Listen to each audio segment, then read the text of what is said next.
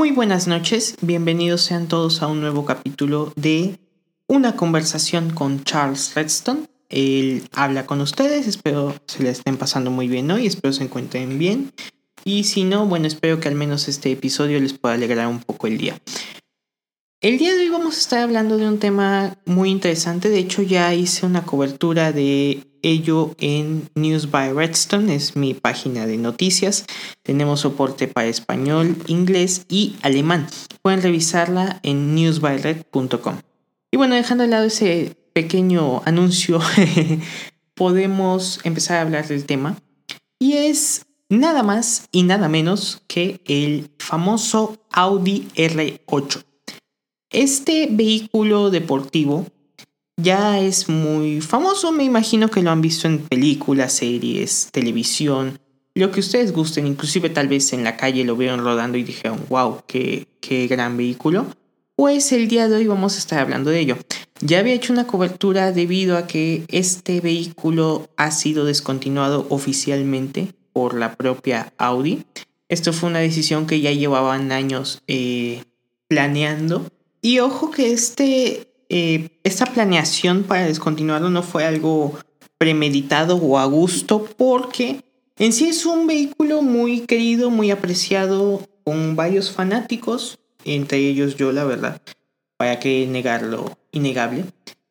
Este vehículo siempre fue, tuvo buenas ventas, la verdad no era algo tan malo. Si lo comparamos con otras marcas de lujo, o sea, tenía más en un solo vehículo, y estamos hablando de Audi, es una compañía que siempre ha tenido buenas ganancias debido a sus otros modelos. Entonces, como tal, no había necesidad de descontinuarlo, excepto por los eléctricos. Entonces, el día de hoy vamos a hablar justamente de eso. Ya fue descontinuado el Audi R8. Ahora que sigue. Si desean ver una cobertura más a fondo de este auto, de su historia como tal, por razones de tiempo y todo. Inclusive para que lo vean en fotografías les recomiendo que visiten mi página, recuerden News by Redstone. Ahí pueden encontrar las fotos. Inclusive si gustan pueden abrir el artículo y estarlo viendo mientras me escuchan para que vayan teniendo un poco más de idea en caso de que nos conozcan el vehículo o el tema del que vamos a hablar. Entonces, como siempre, me presento. Mi nombre es Charles Redstone. Es un gusto estar aquí hablándoles a ustedes esta lluviosa noche. Y espero que tengan un buen día. Tomen agua, por favor, en lo que estamos, eh, en lo que están escuchando, si no están trabajando o están estudiando, lo que sea. Manténganse hidratados. Recuerden que es importante tomar agua, ya que si no se descompensan y al rato se enferman y pues si se enferman, ¿quién va a escuchar esto, no? Entonces, por favor, cuídense y vamos a empezar. Gracias por estar aquí. Ahora bien, el Audi R8 es un deportivo biplaza con un motor originalmente un V8 que años después fue reemplazado o sustituido por un V10. Esto por motivos de potencia y eficiencia y varios factores que pues obviamente llamaban más la atención por ser un motor más grande que un simple V8 que tenía cualquier otro vehículo americano o inclusive otro vehículo de la propia Audi. En fin, el automóvil se lanza en 2007 Oficialmente hace su debut en 2006, pero se empieza a entregar en 2007-2008. Y con él empieza a pasar algo y es que a la gente pues obviamente le empieza a gustar. El diseño es muy moderno. Estamos hablando de algo moderno desde el año 2003, que fue cuando se presentó su contraparte, prototipo, llamado Audi Le Mans. Igualmente pueden encontrar la fotografía en la página o en el newsroom de Audi. Pero les recomiendo que lo vean en la página, ya está más eh, mejor descrito, la verdad. Entonces se lanza este modelo, prototipo, le gusta a la gente. ¿Por qué? Porque desde Le Mans, no la carrera, sino el nombre del prototipo, tenía algo curioso y es que era un super deportivo sin ser un super deportivo. ¿A qué me refiero con eso? En 2003 ya existía Lamborghini, ya existía Ferrari, existía, Dios, no recuerdo qué otras marcas, pero el punto es que sí había marcas de superdeportivos. Pero todos ellos tenían un problema. Eran incómodos, eran muy costosos, y dejando de lado lo costosos, no solamente eran incómodos en el interior, o sea, eran chiquitos, tenían materiales que supuestamente lujo, pero eran plásticos duros, materiales que hacían ruido en, en, cuanto llegaban a cierta velocidad. O sea, la calidad de los superdeportivos en ese entonces no era nada en comparación a lo que tenemos ahorita, ¿sí? Vamos a ponerlo como grado Tesla en términos de control de calidad, ¿sí? Entonces llega el dueño del grupo Volkswagen y varios de los diseñadores de los prototipos de Audi y tienen una idea de hacer un super deportivo que no sea incómodo ni siquiera en el interior y también sea cómodo en las calles. Porque recuerden algo, si nosotros tomamos un Ferrari, por ejemplo, de la época, o un Lamborghini, o cualquier marca que ustedes deseen de ese periodo, los superdeportivos sean geniales en pista. En una carretera cerrada, en un circuito cerrado, perdón, eran maravillosos. Pero si lo sacábamos de la pista y lo llevábamos al mundo real, al supermercado, por ejemplo, era algo extremadamente incómodo, por no decir casi imposible.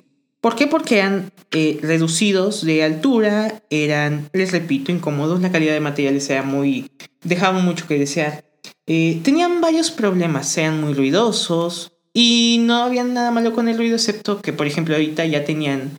Ahorita ya hay sistemas de reducción de ruido para cuando no quieres hacer escándalo en cuanto lo prendes. Pero pues en ese entonces no, en ese entonces si tenías un motor V10 pues obviamente lo iba a escuchar toda tu colonia. O un V8, lo mismo. Su rival más cercano de la familia en ese entonces para el Audi Le Mans era el Porsche 911. Bueno, Porsche 911. O el Lamborghini. Lamborghini como tal todavía no tenían un eh, modelo específico que rivalizar al R8, perdón, Alemans, porque todavía ni siquiera se lanzaba. Em, pero sí. Disculpen, me perdí. Vuelven al punto. el prototipo de Alemans le gustó mucho a la gente porque tenía eh, ciertas mejoras en comparación a todos esos automóviles, tanto los conceptos como los presentes, ¿sí? En el interior teníamos una pantalla, un tablero digital llamado Virtual Cockpit, que ese tablero se vino a utilizar 20 años después en la segunda generación del R8, el Audi Virtual Cockpit, que se sigue vendiendo a día de hoy. Pueden investigarlo también, es la pantallita así con que inclusive el grupo Volkswagen adoptó, tanto Volkswagen, Seat, Audi, Bentley, el Porsche, varios de esas compañías tomaron este prototipo y ese concepto para sus vehículos y ventas actuales. Entonces, ya desde ahí el coche ya estaba innovando. Nos presentan el tablero inteligente, nos presentan también una, un centro de mando eh, muy moderno, la verdad los controles y todo se veían para la época algo muy eh, elegante, muy sofisticado, así de simple.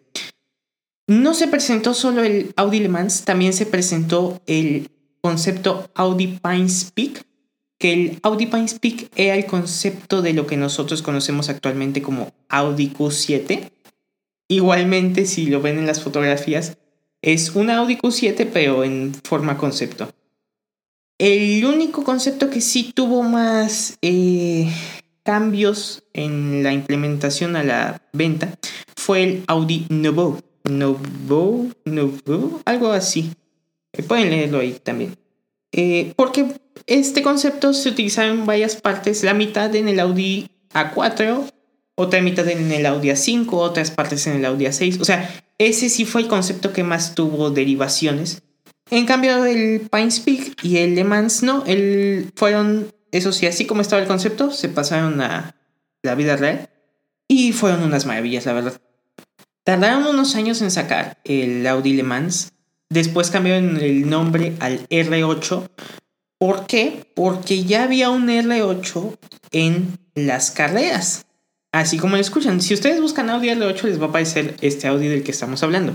Pero si ustedes buscan el de carreras, aparte del R8 GT, que es un R8 de, de alto rendimiento, les va a aparecer una, un auto que estaba diseñado para carreras de Le Mans. Debemos de recordar que el Le Mans y Audi llevan años siendo un concepto presente, ¿sí?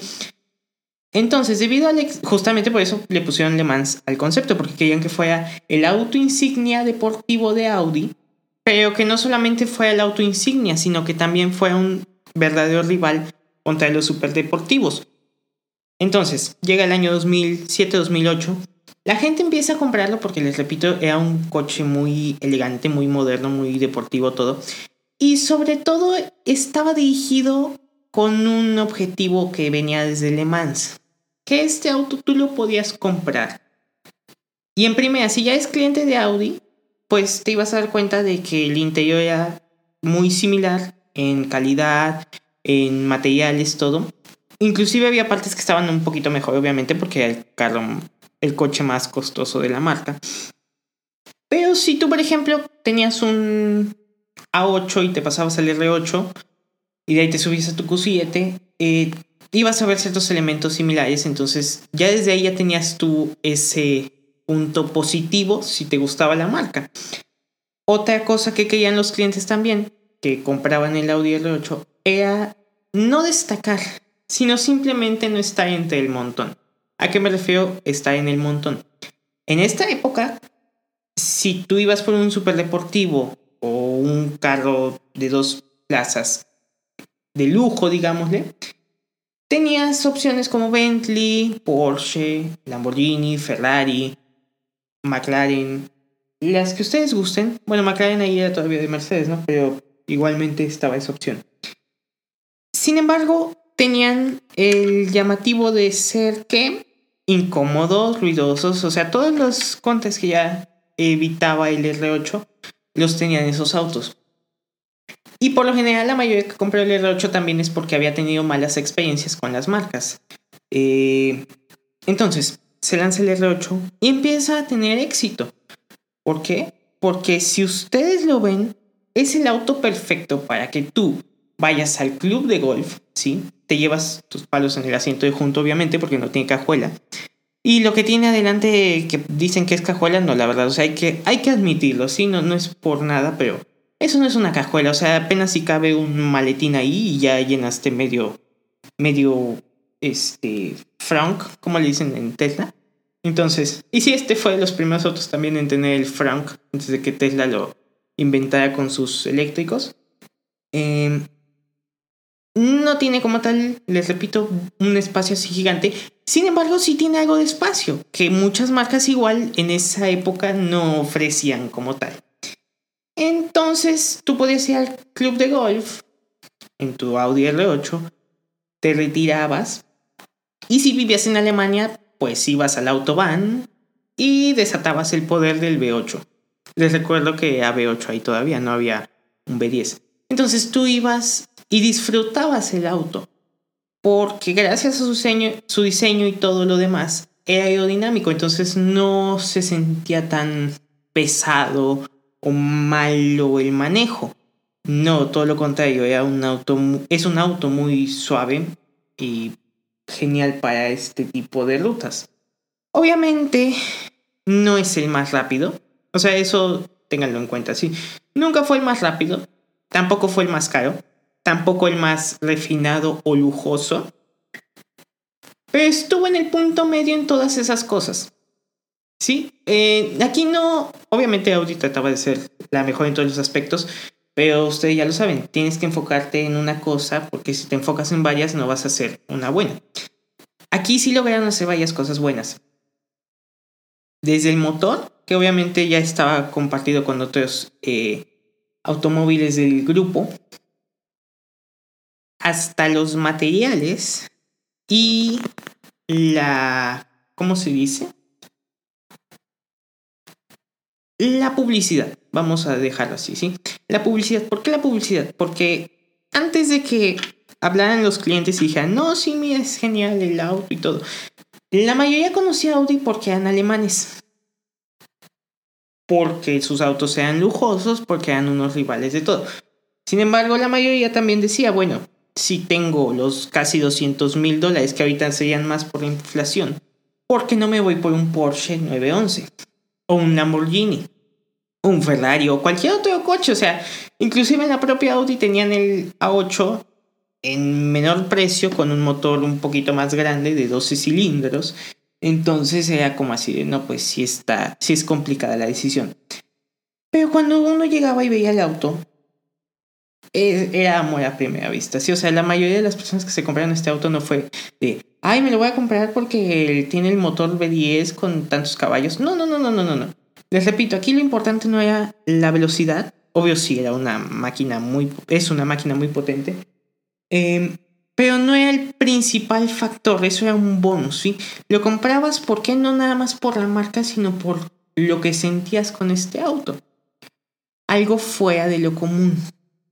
Algo que tú sabías que no ibas a ver a 20 personas en el club, de en el club campestre con uno de estos. ¿Sí? Porque obviamente ya para la época era de que si tenías dinero, pues obviamente tus amigos tenían Ferrari, Lamborghini, etc. No, esto es algo fuera de lo común. Entonces, ¿de qué manera consiguió Audi más clientes? Ahora sí, de la única manera que se puede. Con publicidad. ¿Y qué mejor publicidad que en películas? Siendo realistas, eso fue una de las estrategias que puso Audi en el mapa de los superdeportivos. ¿Por qué? Porque si ustedes revisan en mi artículo también, van a ver que apareció en muchas pero muchas películas, series, hasta videos musicales que yo ni siquiera sabía que existían, aparece un Audi R8. Obviamente como un Audi R8. Y se destaca por el diseño, por el motor, o sea, se nota enseguida el coche que es, ¿sí? Y eso fue lo que le llamó la atención a la gente. Decir, ¿qué coche es? Está muy bonito, etc. Ah, caray, es un Audi. O sea, muchas personas no lo pudieron creer cuando salió. Ahorita nosotros decimos, no, pues sí es un Audi, es genial. Pero en ese tiempo, en 2008, era así de, ¿cómo rayos hicieron esto? Y esa era la maravilla, que no lo podían creer por todo lo que ofrecía. Si nosotros lo revisamos, por ejemplo, ahorita hay un dicho muy común en el sector automotriz, eh, entre los periodistas y los clientes y todo, que dicen que la Audi RSQ8 Espero haberlo pronunciado bien para que me escuchen y se entienda. Pero la camioneta más grande de Audi, la RSQ8, que tiene un motor, creo que es 8 cilindros también, comparte el motor con la Lamborghini Urus. Y la Lamborghini Urus sale el doble de cara que la Audi RSQ8. Usan el mismo motor, usan la misma plataforma, solo cambian los logos y obvio un poco el interior y los detallitos, ¿no? Pero esta camioneta debido a que compartía esos componentes con eh, la Lamborghini, la empezaron a llamar la Lamborghini barata. Obvio, de barata no tiene nada, ¿verdad? Sigue siendo un auto muy, muy caro. Pero comparado con un Lamborghini, si es más barata. Les repito, casi la mitad de precio más barata. Y hacen lo mismo. Tienen el mismo motor, tienen la misma configuración ahora sí de torque y caballos y todo eso. Y si no, se le puede modificar electrónicamente. Entonces, sí, Audi hace coches que tienen esa cualidad, que son, eh, comparten motores o piezas con sus contrapartes mayores a un precio menor. Y fue lo que pasó aquí con el R8. Muchas de las piezas las comparte con el Lamborghini Gallardo. La segunda generación compartía el motor V10 con el Lamborghini Huracán. Ahora, si ustedes ven el Huracán, y ven el Audi R8 de 2015, por ejemplo, vamos a ponerlo así, un huracán del 2015 contra un R8 del 2015, y van a ver que en primera no se parecen, o sea, lo único que comparten es el motor como tal. Y segunda, que el Audi R8 envejeció mejor. Ok, disculpe, pero es la verdad. En lo personal siento que envejeció mejor que el Huracán. Entonces, esa también fue una de las ventajas que compartía piezas con Lamborghini, con Porsche. Eh, no era como tal decir, ay mira, voy a comprar un super deportivo de una marca japonesa o suiza o sueca que tal vez nunca vuelvan a contestarme un mensaje o llamada y nadie lo sepa meter mano porque se fueron a la quiebra. No, estábamos hablando de Audi. Y en ese punto Audi ya estaba generando muy buenas ganancias gracias a los nuevos modelos que habían presentado, les repito, como la Q7, como el nuevo A8, y sobre todo el respaldo del grupo Volkswagen. Entonces, recuerden que ahí todavía no pasaba lo del Dieselgate, entonces sí, eh, era una buena posición para la marca que les permitió pagar esa publicidad. Y qué mejor publicidad que las películas de un superhéroe. Y si todavía no saben de qué superhéroe estoy hablando, entonces no leyeron el artículo en primera. Y segunda, por favor. Por favor. O sea, no, bueno, no sé, pero bueno, no, es mi intención criticar a nadie, pero ve las películas de Iron Man, por favor, hazte un favor a ti y al mundo, ve las películas de Iron Man. Entonces sí, el R8 fue la estrella, bueno, la coestrella de la película. Igualmente, porque todos veían a Tony Stark, estamos viendo un multimillonario em, con una armadura de metal que puede volar y todo. ¿Y qué mejor mensaje le puedes dar a tu clientela que una persona así, que tiene un traje que literalmente puede volar a la velocidad de Match, Match 1, Match 2, algo así? No, no recuerdo bien, tengo que volver a ver la película, fíjense. La voy a volver a ver y ya luego les aviso también. El punto es que tiene una super armadura que vuela muy rápido. Y aún así llega a su casa y se sube a un R8 y se va en el R8. ¿Qué mejor publicidad que eso? O sea, literal, e, es como el meme, no sé si lo han visto, que de lo fuerte que es Batman en su diálogo y su, y su estrategia como líder, que hace que Superman y la Mujer Maravilla, que pueden volar también, se suban a la... ¿Cómo se llama? a la batinave. Bati... Ay Dios, no. Hoy sí, disculpen, hoy sí tengo problemas con las referencias. Eh, me siento un poco mal, pero, pero ya sé esto porque ya la verdad había pasado tiempo. El punto es este. Volviendo al punto. El R8 es una maravilla. En esas películas sale, en la primera sale uno con el motor V8 con color plateado en sí auto de presentación, ese fue el que utilizaron para las fotos de prensa y todo. Maravilloso. Inclusive el propio Robert Downey Jr. tuvo uno o tiene uno, la verdad ya no sé si lo vendió en los últimos años o qué pasó, pero él tenía uno y lo utilizaba a diario. En la segunda película sale un R8 blanco en la versión Spider. La versión Spider fue algo interesante porque también, a ver si fue de que literal dijeron, ¿y si le quitamos el techo? Y los de Audi dijeron, por supuesto, y quedó muy bien y fue una maravilla también. Tardó unos años en salir la versión Spider, pero fue muy bueno. Eh, ya ahí se introdujo el B10, entonces fue un gran cambio para el auto. Tiempo después también se le hicieron unos rediseños, unos retoques visuales. En las calaveras, por ejemplo, se implementó más LEDs de los que ya tenía. Y unos rines nuevos también, o sea, hubo ciertas mejoras en el interior, también cambiaron ciertos detalles. Eh, como tal fue recibiendo así ciertas actualizaciones poquito a poquito. Hubo una versión que no mencioné en el artículo, que fue el R8 GT, que de hecho ese es el que estoy tratando de recrear en el Forza Motorsport. Porque mis, ahora sí, los estoy leyendo para que vean a mis seguidores queridos.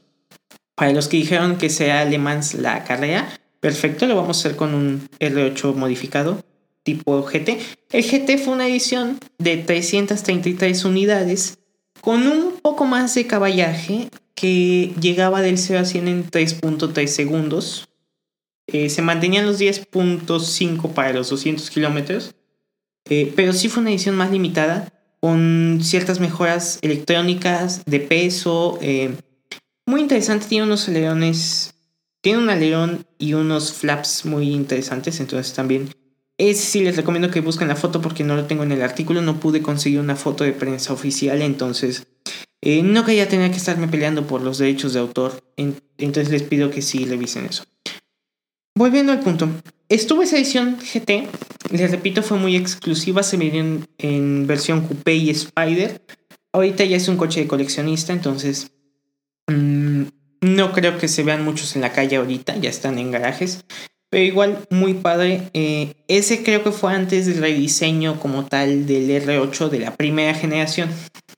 Y la tercera película de Man tiene un secreto muy interesante. No es un secreto como tal, pero sí es un dato muy curioso. Eh, porque a, las personas de Audi, a los directivos y todos los de prensa y todo, al ver que sí tuvo un gran impacto el auto en las películas y en los consumidores, porque hubo clientes que llegaban a la agencia y decían, ¿sabes qué quiero esto? Porque es el auto de Iron Man. Entonces, eh, obviamente, yo hubiera hecho lo mismo. este, pero bueno, llegaban y les decían eso, entonces les gustó mucho el impacto que tuvo el R8 en, en las películas. Y decidieron que para la tercera entrega, como todavía no había una nueva generación como tal, iban a dar, o más bien les dieron a, al Marvel Studios tres modelos, tres o dos, no, no recuerdo bien la verdad específico, pero de tres a dos vehículos del Audi R8 e-tron Concept. Ahora, el e-tron, ay Dios, casi no se escucha bien, pero E-T-R-O-N, como el modelo que es la camioneta ahorita eléctrica de Audi, el Audi e-tron, Así, ah, el Audi R8 Concept de ese año, eh, si nosotros lo vemos así rápido, pues decimos es un simple Audi R8 de rediseñado. Eh, no cambia nada. Si lo vemos de cerca, vamos a ver que tiene, aparte de los logotipos que dicen e-tron, no tiene salidas de aire porque como tal no tiene un... Eh, ¿Cómo se dice? Está, es por batería, ¿sí? no, ya no tiene motor, ya no hay un B10 atrás de él. Entonces, sí, eh, mucha gente no sabía esto, pero les repito, si analizan e investigan y todo, sí, el modelo que maneja Tony en la tercera entrega es un R8 e-tron totalmente eléctrico que se supone cargaba en su casa. Ahí ven la película y ya vean qué pasa, ¿no? Y por qué lo cargaba en su casa y bueno. Pero sí, eh, les repito, esa fue una muy buena colaboración, la verdad, que le dio un gran impulso al auto en esa época y hasta el futuro, ¿no? En fin, les repito, ese fue solo una parte del estrellato de el R8. Como tal, siguió teniendo buenas ventas y a la gente le siguió gustando porque era divertido de manejar, era rápido, era lujoso, no, era tan así lujoso, les repito, como un Bentley o un Rolls Royce o yo que sé, un... Ay, insisto, ahorita no estoy bien para las referencias, pero bueno, espero que me entiendan. Hasta el Porsche 911 tuvo un poquito más de eh, interiores con piel de hecha a mano, lo que ustedes quieran, ¿no? O sea, ahí sí ya depende de lo que ustedes busquen y lo que puedan pagar.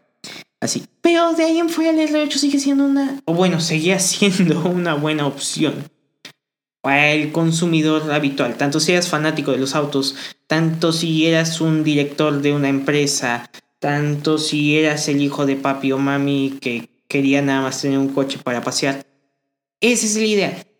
Y eso es lo que hizo al R8, el R8, que no tenía por qué ser el más rápido, no tenía por qué ser el más caro o el más barato, no tenía por qué tener varias cosas, sí, que muchos esperaban en un auto de este tipo, porque en todo lo demás sea ideal, casi perfecto. Les repito, podían llevarlo a la calle, la suspensión electrónica se levanta o baja dependiendo de la condición del camino.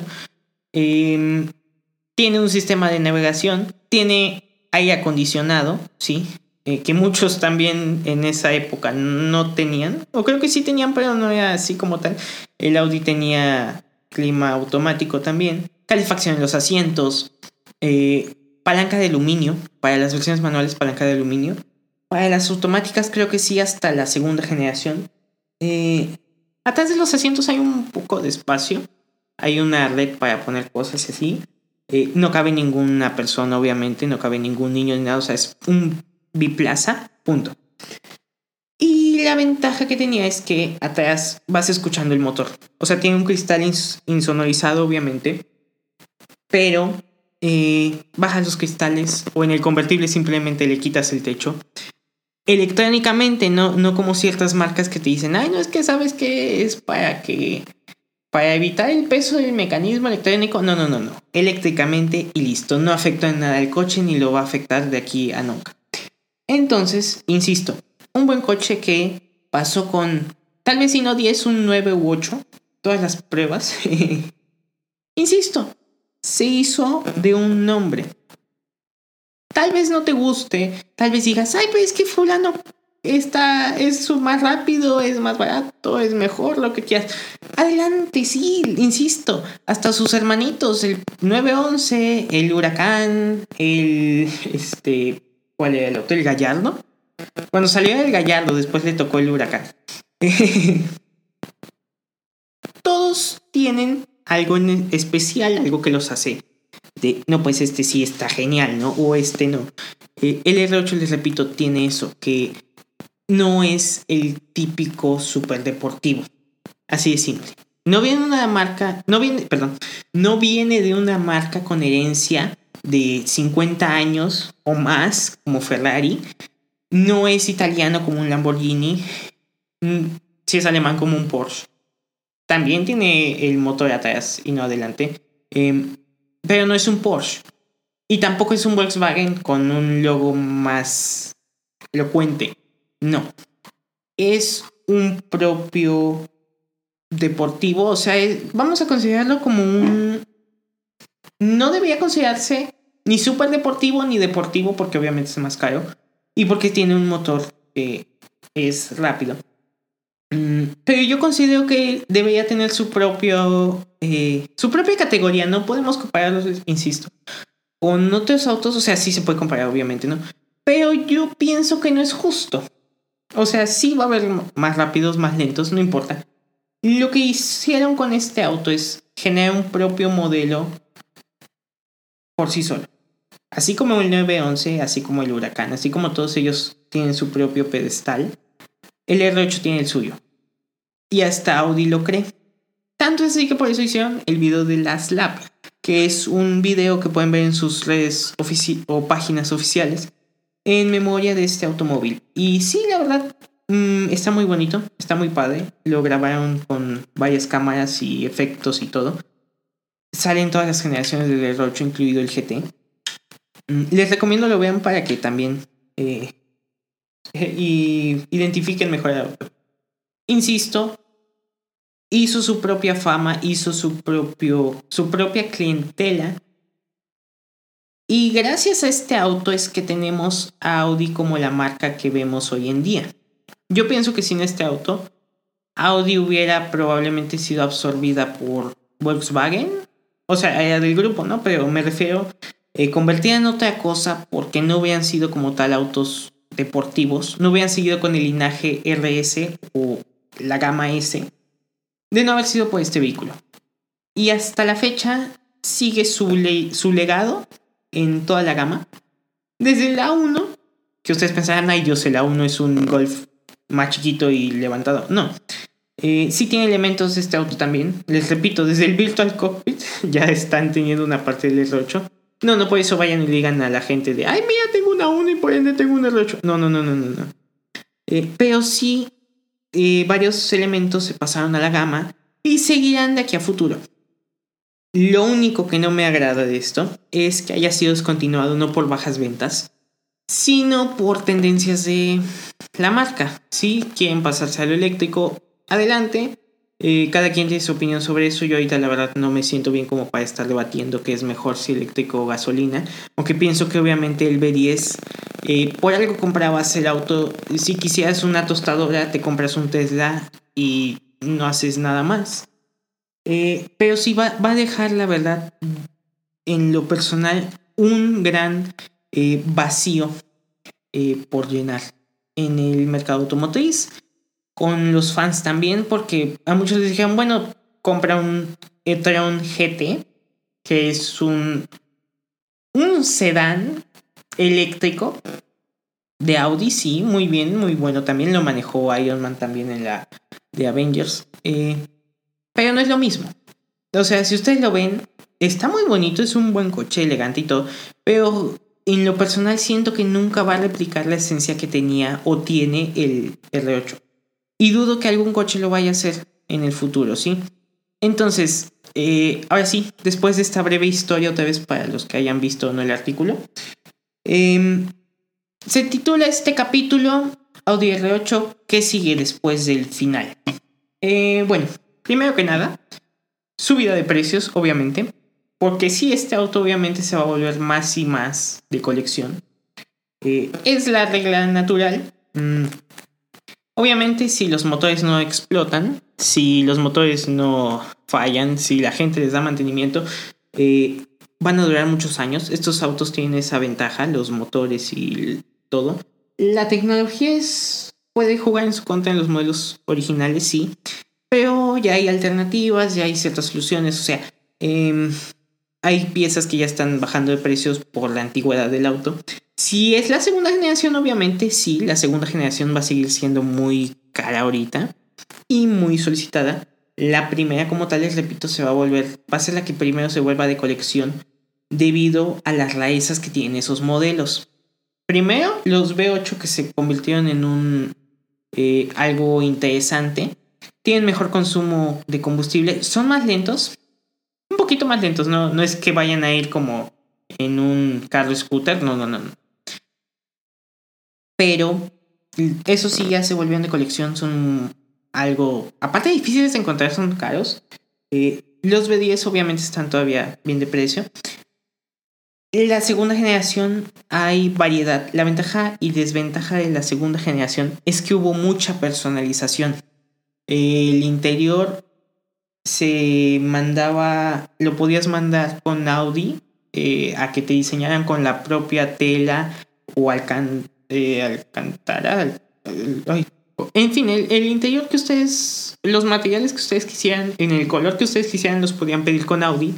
Eh, creo que eso en la primera generación no se podía o era más limitado. En este no, en la segunda generación era color, lo que rines, lo que ustedes gusten. Obvio, en un original también pueden hacer eso, ¿no? Pero ya es cosa de ustedes. Mm, insisto, se van a volver de colección. Eh, esperemos que la gente sí lo sepa cuidar, la verdad. Mm, son autos muy interesantes.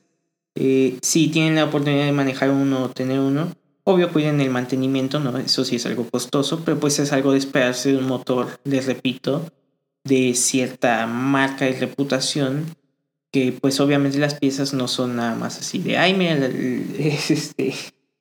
No, no, no, no, sí, sí tiene su precio y todo, pero lo vale. O al menos eso es lo que dicen los dueños después de 15 años, lo vale, definitivamente.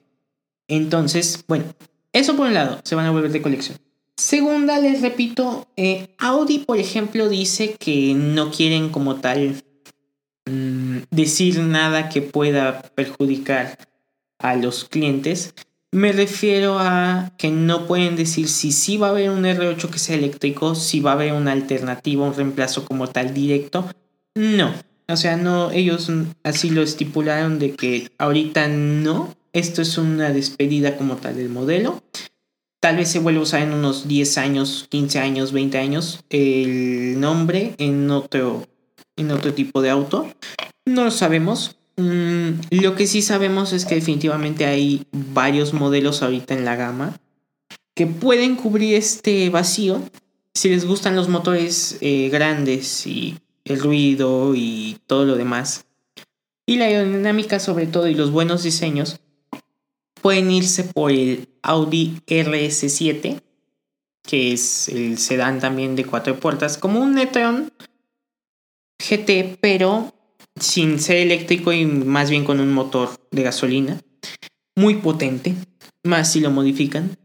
Eh, tienen también el, si son más de lujo y refinado y todo, se pueden ir por un Audi S8, se pueden ir por un e-tron GT, que es el sucesor espiritual del R8. Y digo espiritual porque siendo realistas, el sucesor no tiene muchas cosas. Eh, pero bueno, esas son las opciones que quedan. Es o comprar uno de segunda mano, que no es, no es malo, o sea, obviamente revisen que sea bien, que esté en buenas condiciones y todo.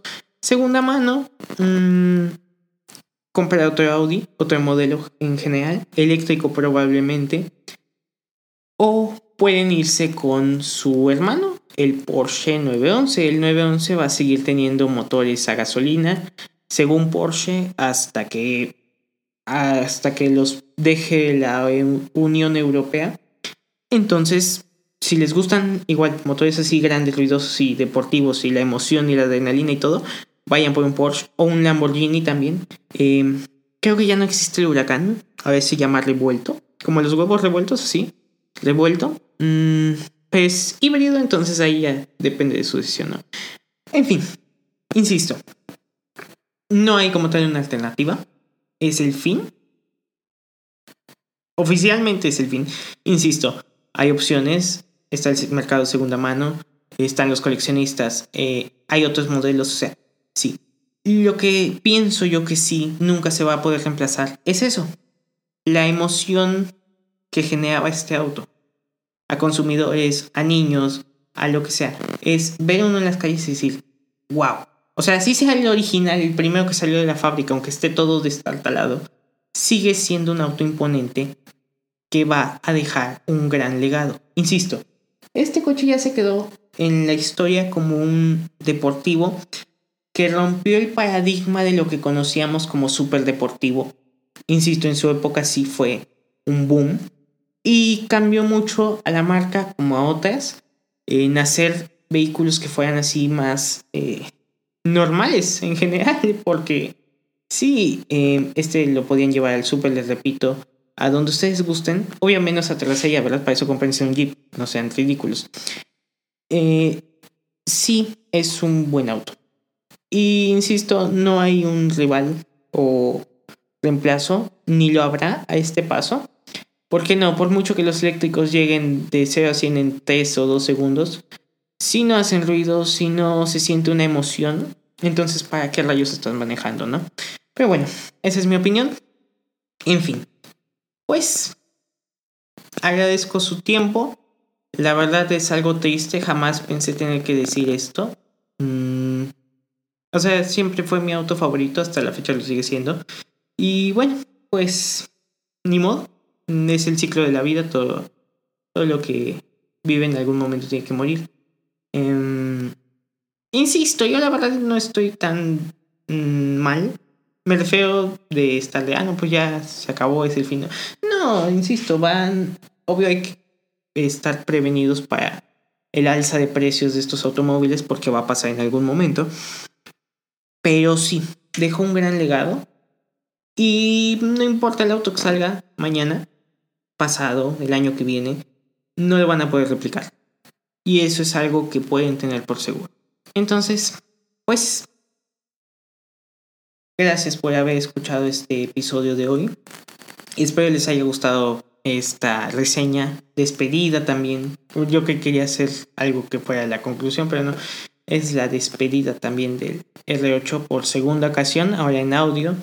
La de texto la pueden encontrar en mi página oficial, News by Redstone o newsbyred.com para que lo busquen. Si no, búsquenos en Google, más fácil, eh, porque sí estamos en Google. Y, insisto, em, yo la verdad les puedo decir que de momento voy, ahorita no porque en serio estoy muy cansado, pero el día de... Ay, no, no voy a decir un día porque siempre digo un día y lo termino haciendo después. Pero en unos días voy a estar publicando, les dije que quería conmemorar o despedir este auto de tres maneras. La primera con una despedida escrita, que es lo de la página. La segunda con una despedida en el podcast, que es lo que están escuchando. Y la tercera con una sorpresa, en este caso, como ustedes votaron, va a ser en Le Mans. Y no, no voy a ir hasta Le Mans, sí, no, no, hace, ahorita no quiero viajar mucho. Pero mm, ya verán, estén atentos a mis redes sociales para que lo vean. Y bueno, espero les haya gustado este video. ¿Qué opinan ustedes de esto? ¿Creen que Audi tomó la decisión correcta? ¿Creen que se tardaron mucho y que tuvo que ser antes? ¿Creen que ustedes dirían de, no, pues sabes que es un auto genial, me compraré uno en el futuro? ¿O sabes qué? Pues no, por algo pasan las cosas y ni modo, ¿no? Mm, déjenlo en los comentarios. Aquí no, pero en mi artículo lo pueden dejar. Entonces, pues, ay Dios, disculpen en serio que hoy no es no es un podcast normal como el anterior. Pero sí quería hacerlo por ustedes. La verdad sé que quedó muy largo. Pero es un tema que sí quería exponerles ahora sí bien y todo, comentarles la historia y demás. En un futuro, o sea, en unos dos, tres días tal vez, voy a estar hablando de otro tema, ya no de automóviles. Eh, pero inclusive les quiero pedir de favor que si ustedes desean eh, escuchar más historias de automóviles o reseñas sobre algún automóvil en específico ahorita de los que estén, inclusive los que ya descontinuaron, eh, déjenmelo en los comentarios, manden un mensaje, un correo. Sin ningún problema lo cubriré. Eh, ahora sí trataré de investigar lo más que pueda en caso de que no sepa. Y espero les guste, espero les haya encantado este episodio. Cuídense mucho, nos vemos en el siguiente. Recuerden que hago esto esperando que a ustedes les fascine. Y bueno, como siempre, yo soy Charles Redstone. Adiós. Creo que no se escuchó, pero bueno, ¿saben quién soy? Se cuidan, se portan bien, comen frutas y verduras, no se desvelen, porque desvelarse es malo. Si no, véanme a mí, no es cierto. Eh, no, cuídense mucho, nos vemos el siguiente capítulo. Tengan una buena noche, día, mañana, lo que sea, a la hora que estén oyendo esto, si estén en el trabajo escuchando esto. Eh, nos vemos el siguiente. Gracias por todo. Adiós.